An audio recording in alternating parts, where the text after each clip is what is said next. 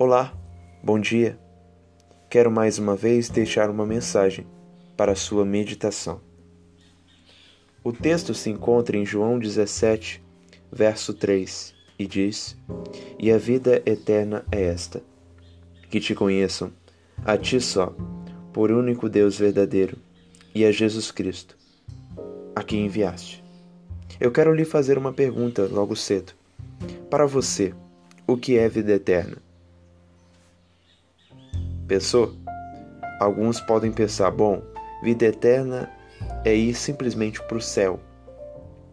Outros, já numa forma mais liberal, dizem que a vida eterna é viver aqui na terra sem morrer eternamente. Mas a verdade, a Bíblia descreve o que é vida eterna com uma definição bem profunda e eu irei compartilhar aqui com você. Primeira definição de vida eterna: vida eterna é conhecer a Deus como único e verdadeiro. É claro que nessas simples palavras você pode pensar, bom, então todas as religiões levam a Deus, porque todas elas têm um Deus. Então, você na verdade está equivocado, porque o texto diz que a vida eterna é conhecer a Deus verdadeiramente. Conhecer o Deus verdadeiro, o Deus que criou os céus e a terra pelo poder da Sua palavra. E é claro que esse conhecer não é simplesmente um conhecimento intelectual, mas um conhecimento afetivo. Quando falo afetivo, eu estou dizendo um conhecimento que envolve relacionamento e um relacionamento de obediência. Se você conhece, ou pelo menos diz conhecer a Deus, e não tem um relacionamento de obediência com Ele, na verdade você não tem Deus como seu Pai, nem simplesmente o conhece. Você apenas tem uma definição de um Deus que você criou para si, que na verdade não é um Deus, é um ídolo seu, porque você o criou.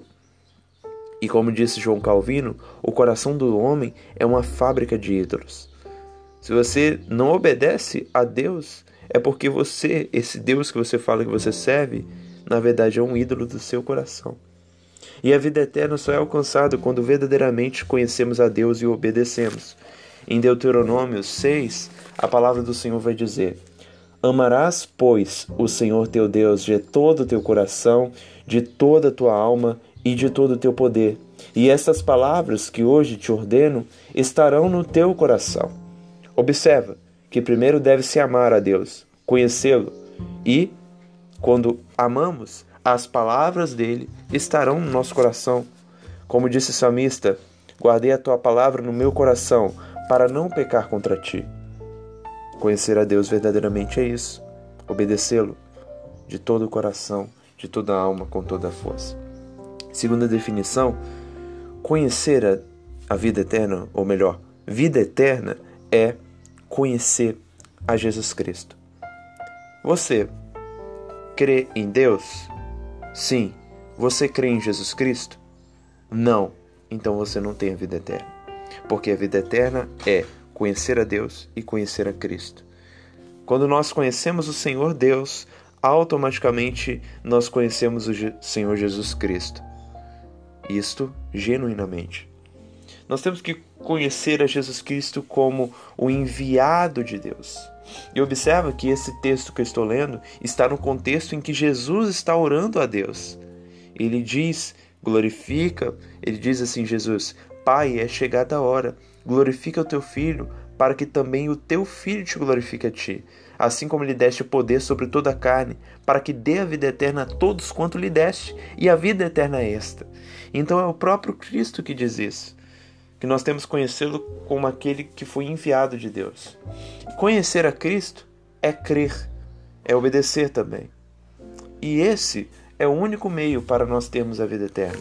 Porque João 5, no versículo 24, vai dizer o seguinte: Na verdade, na verdade vos digo que quem ouve a minha palavra e crê naquele que me enviou tem a vida eterna e não entrará em condenação, mas passou da morte para a vida.